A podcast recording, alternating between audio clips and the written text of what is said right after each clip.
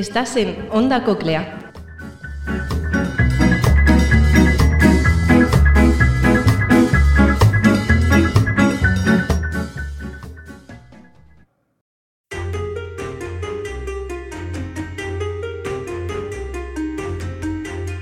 Dime, ¿cuál es la imagen que nos viene a la mente cuando hablamos de brujas? Pues mira, yo pienso en mujeres vestidas de, de oscuro, de negro, con sombreros puntiagudos, la escoba, por supuesto, una marmita en la que preparar pócimas y seguramente pues, pues un gato también. Exacto. Lo que no mucha gente sabe es que gran parte de estos tópicos podrían tener su origen en un hecho histórico. Eran cerveceras. Pero comencemos por el principio. La relación del ser humano con la cerveza es casi tan antigua como la humanidad. Allí donde se originó la civilización, en Mesopotamia, se originó también esta bebida. A su origen mesopotámico, es Egipto la que se considera inventora de la cerveza, por lo menos de su producción a nivel industrial, podríamos decir. Su consumo estaba totalmente generalizado en- entre la población, incluso entre los niños. Oh, qué locura, ¿no?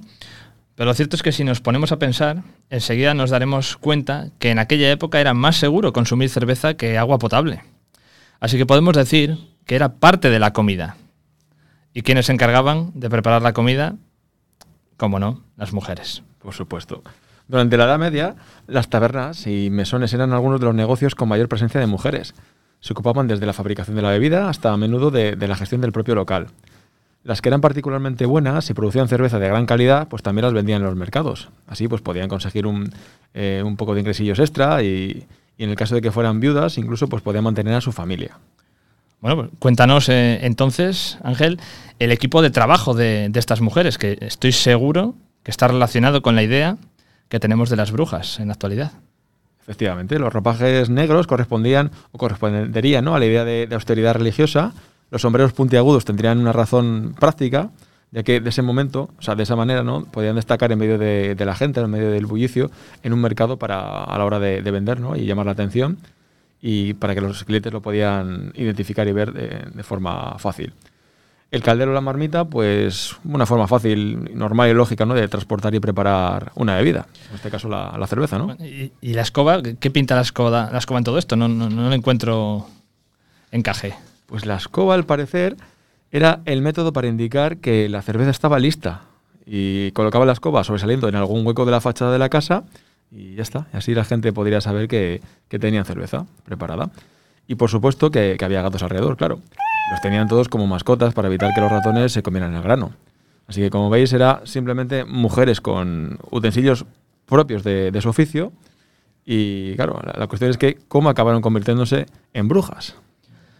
Pues echemos un vistazo, ¿no? Echemos mano a los eh, libros de historia para, para ello. Como todos recordamos, eh, a principios del siglo XVI se puso en marcha la Reforma Protestante, un movimiento que era mucho más estricto que el cristianismo católico en cuanto a lo que una mujer decente debería de hacer. Entre otras cosas, mantenerse alejada del alcohol.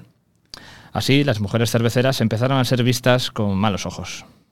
Aquí los cerveceros masculinos, ¿no? los hombres, pues viene una oportunidad grandísima para reducir la competencia en el comercio de la cerveza. Y empezaron a acusar de esta manera a las cerveceras, mujeres, ¿no? de ser brujas y de usar sus calderos para preparar pociones mágicas y cualquier cosa ¿no? en lugar de, alcohol.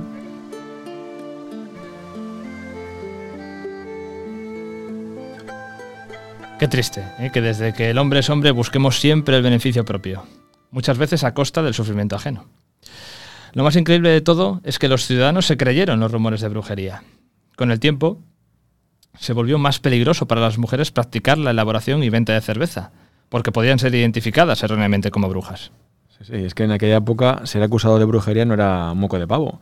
No solo era el hecho de ser mal vista en la sociedad, sino que podría terminar en, ca- en encarcelamiento y hasta en sentencia de muerte. Evidentemente, todo ello supuso la desaparición de miles de artesanas cerveceras, ¿no? Así es, y de hecho empezó a tomar forma la imagen de, de las brujas en todo el mundo, sobre todo en el mundo protestante, a semejanza de cómo se vestían eh, sus cerveceras. La, imprenta también pues, tuvo un, un gran papel, ¿no?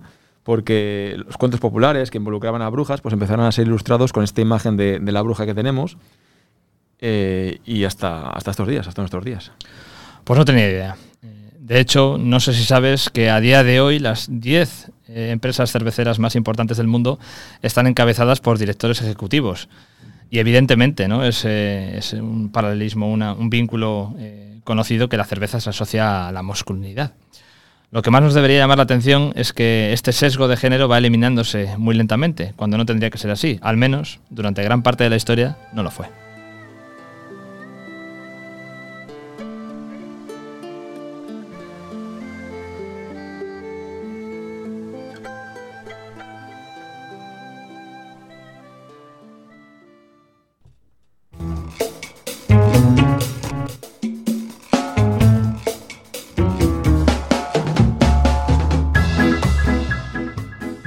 Estás en Onda Coclea.